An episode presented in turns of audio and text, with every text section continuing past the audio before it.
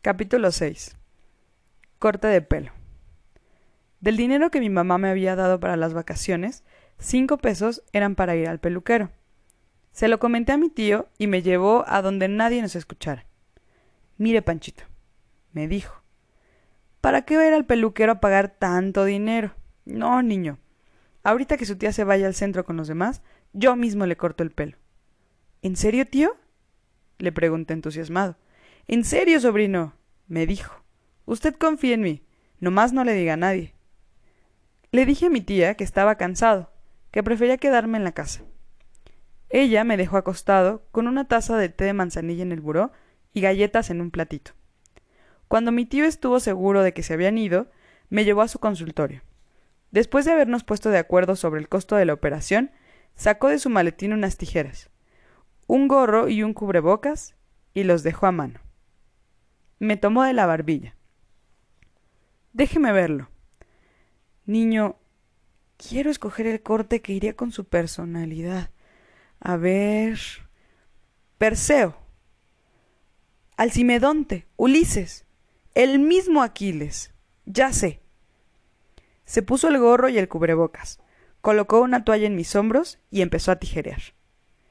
Allá en el rancho grande, allá donde viví, me dijo que todos los peluqueros cantan. Al terminar, me miró satisfecho. Listo. Vaya a mirarse al espejo. Salté de la silla y fui corriendo al espejo del baño. Un poco corto el copete, pero no estaba mal. Una patilla más larga que la otra, pero pasaba. Mi tío se acercó con un espejo en mano y lo acomodó detrás de mi cabeza para enseñarme el corte completo. Lo que ahí se reflejó hizo que me doliera el estómago. ¿Qué significaba ese círculo arrape? Miré a mi tío. Esperaba encontrar en su cara algún gesto de burla, pero no. En verdad parecía satisfecho de su obra. Al observarlo, noté su gran parecido con San Antonio. Me dijo. Ahora están igualitos, como dos gotas de agua. ¡Qué bárbaro! Las amigas de su tía le van a pedir la bendición. En eso escuché la puerta.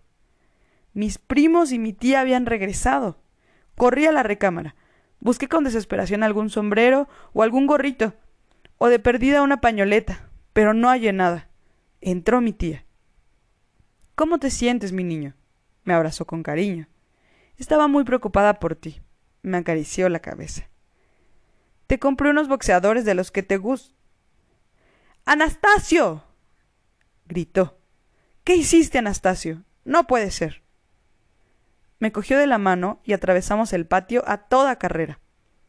Esto no es justo, Anastasio. ¿Por qué le hiciste esta maldad a Panchito? Mi tío levantó la vista de unos papeles del escritorio y dijo con extrañeza ¿A qué te refieres, Chabelita? No sé de qué hablas. No te hagas el inocente. Me refiero a lo que le hiciste en el pelo. Mira nada más cómo lo dejaste. Parece loco el inocente. ¿Loco?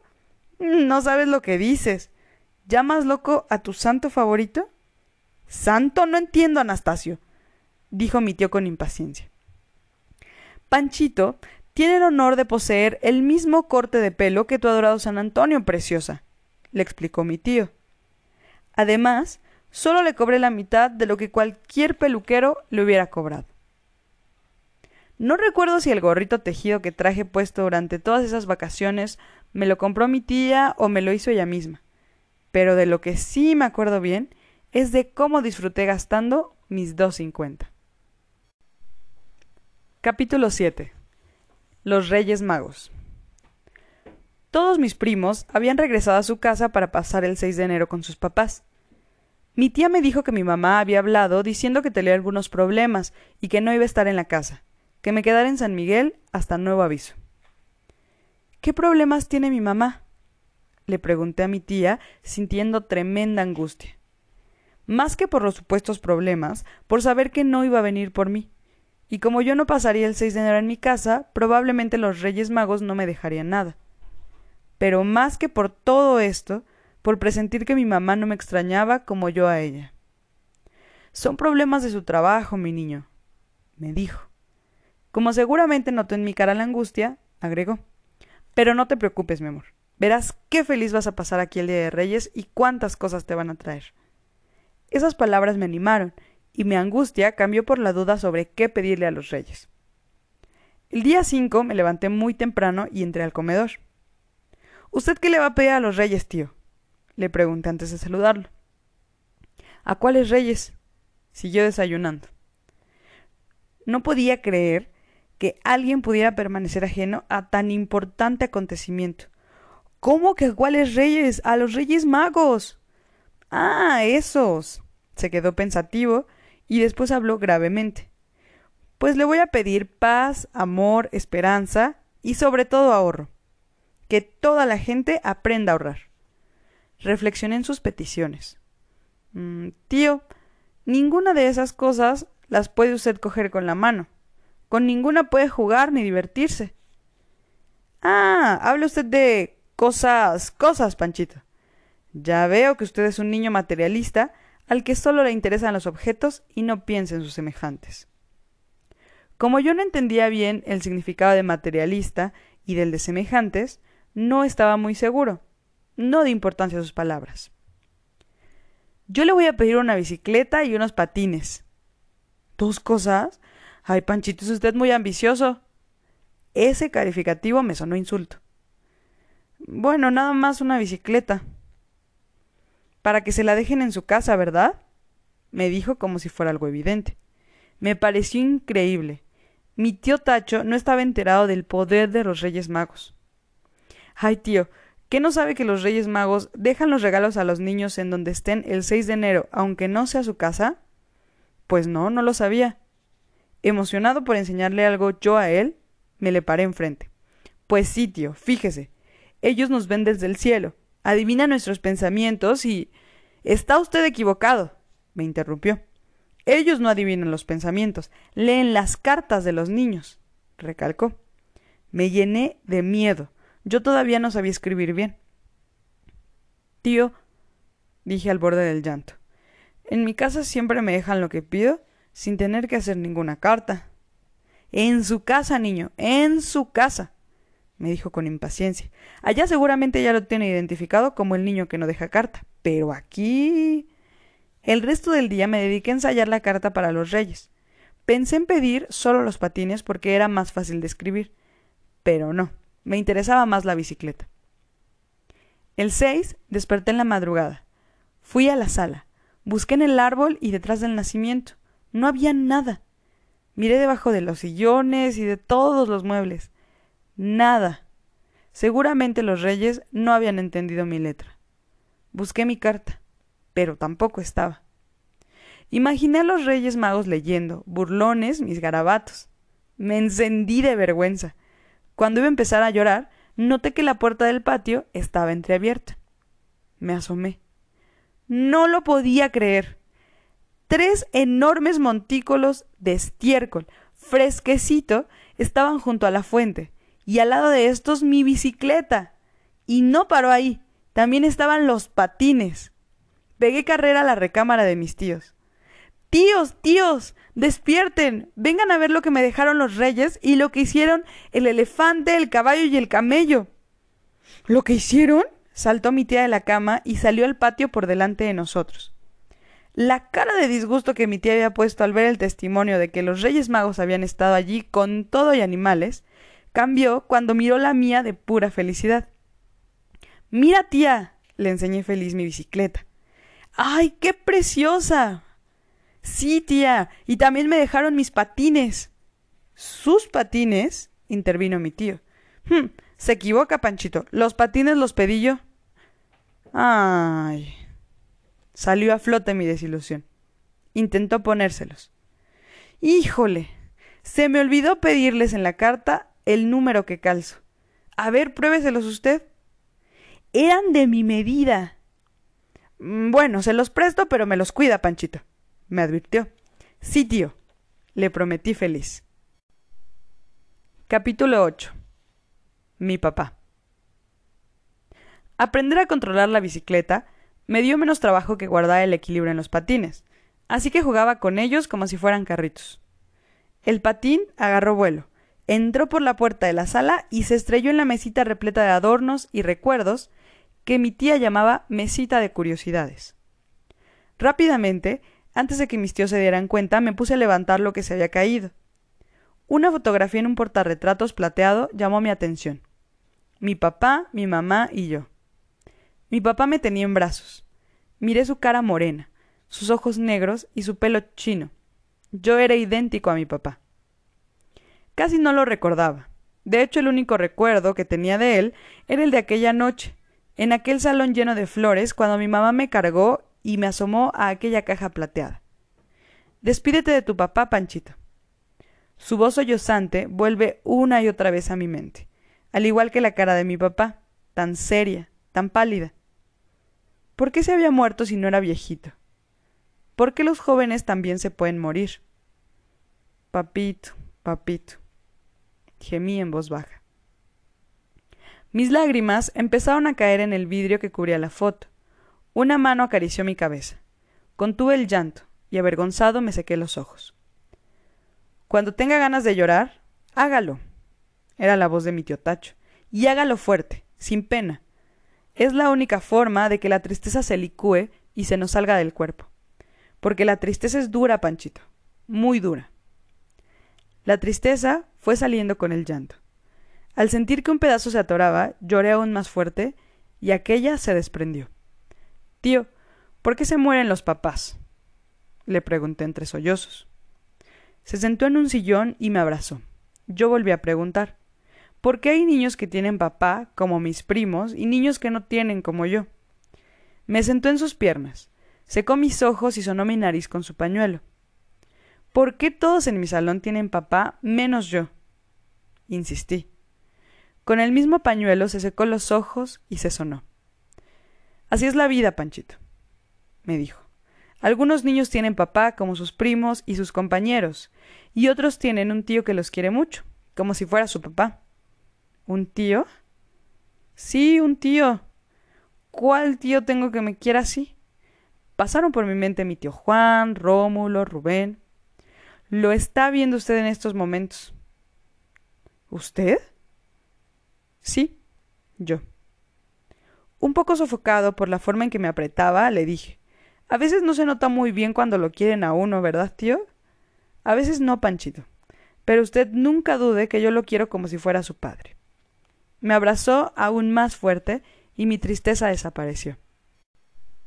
Capítulo 9. Mi nueva casa. San Miguel. Mis tíos me inscribieron en una escuela donde la directora era amiga de mi tía Chabela, para que yo pudiera continuar el año escolar que había empezado en el pueblo. Era primero de primaria. Me compraron uniformes, ropa y juguetes y cambiaron la decoración del cuarto de visitas. ¿Te gustan las colchas, Panchito? me preguntó mi tía en cuanto terminó de cubrir las dos camas individuales con una tela suave y esponjosa, estampada con bicicletas rojas y amarillas. Están padrísimas, le dije, y me eché un clavado en la cama. De pronto, un extraño sentimiento me invadió, como cuando estás a punto de destapar una caja y no sabes lo que contiene. ¿Ya me voy a quedar a vivir aquí? Escuché mi voz extraña, como si hubiera salido desde el fondo de mi cuerpo.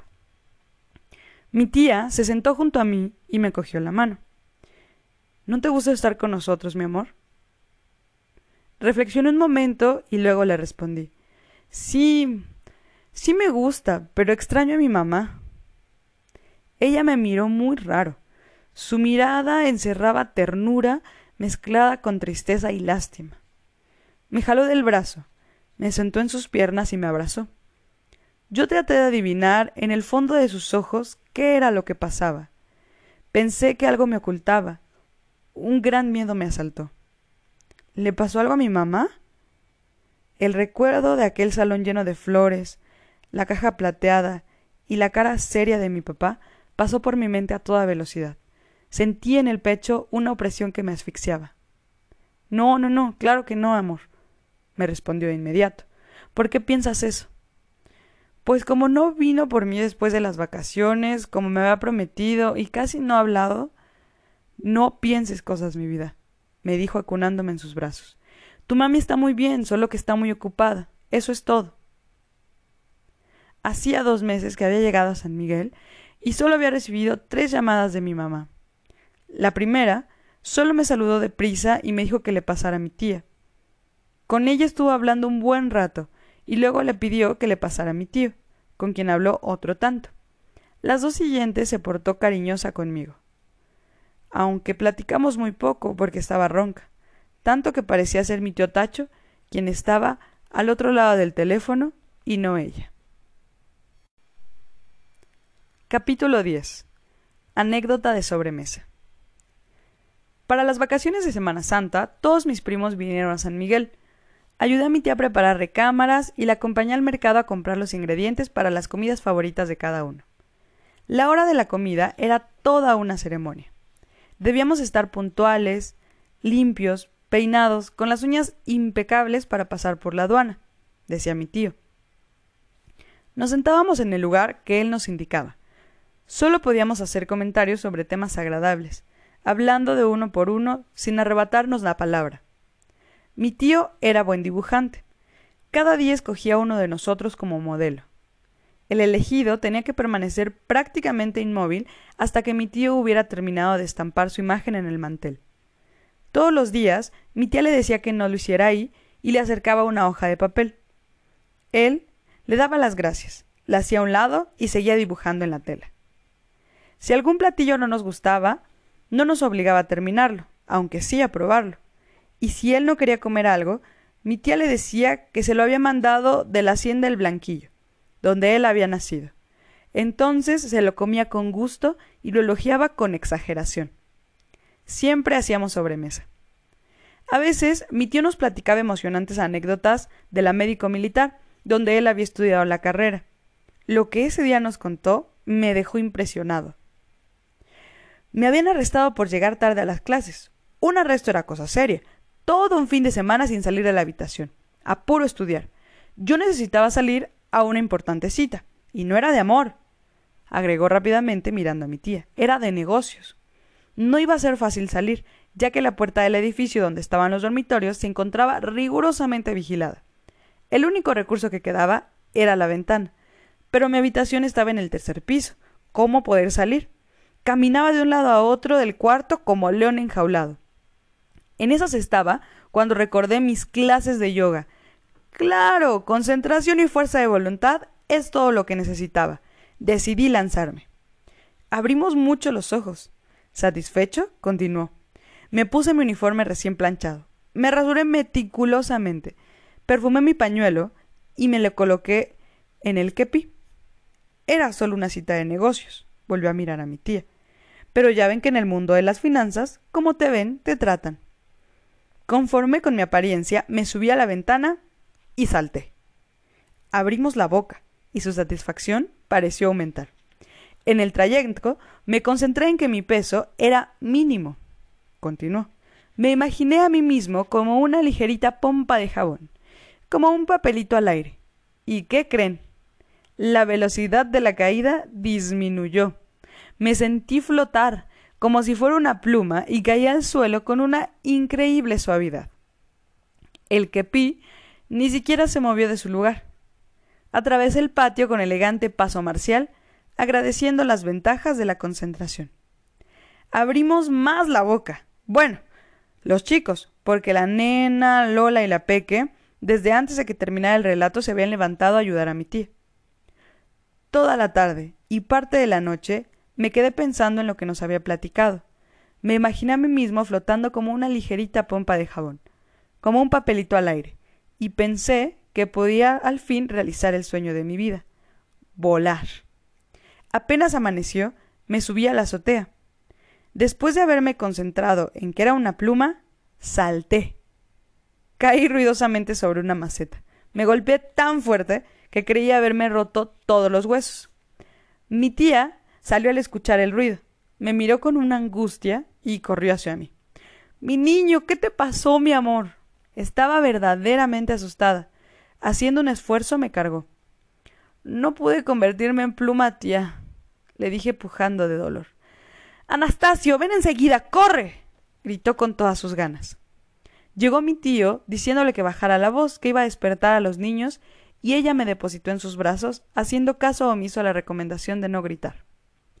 ¿Ya ves, Anastasio, lo que provocan tus aventuras inventadas? ¿Mis aventuras? Se hizo el sorprendido. Este niño se aventó por la azotea. Alcancé a notar la cara de preocupación de mi tío. En el consultorio me revisó meticulosamente. No tiene nada, Chabelita. Los niños están hechos para rebotar y para que su cabeza suene como calabaza cuando se estrella en el piso. Ay, Anastasio, ¿cómo te gusta decir impertinencias? Mi pobre niño casi se mata por haber creído tus historias. Y tú todavía. Mi tío le interrumpió. Mira, Chabelita, aunque parezca cruel, este niño acaba de recibir una importante lección. Ya no será tan crédulo. Te aseguro que de aquí en adelante analizará las cosas con mayor detenimiento antes de actuar. No te preocupes, preciosa. No le pasó nada. Lo voy a llevar a la recámara. Me tomó en sus brazos y en el camino me dijo ¿Sabe qué, Panchito? Yo creo que no se concentró bien. Me quedé con la duda, pero afortunadamente las veces que intenté salir de ella, mi tía Chabela me lo impidió.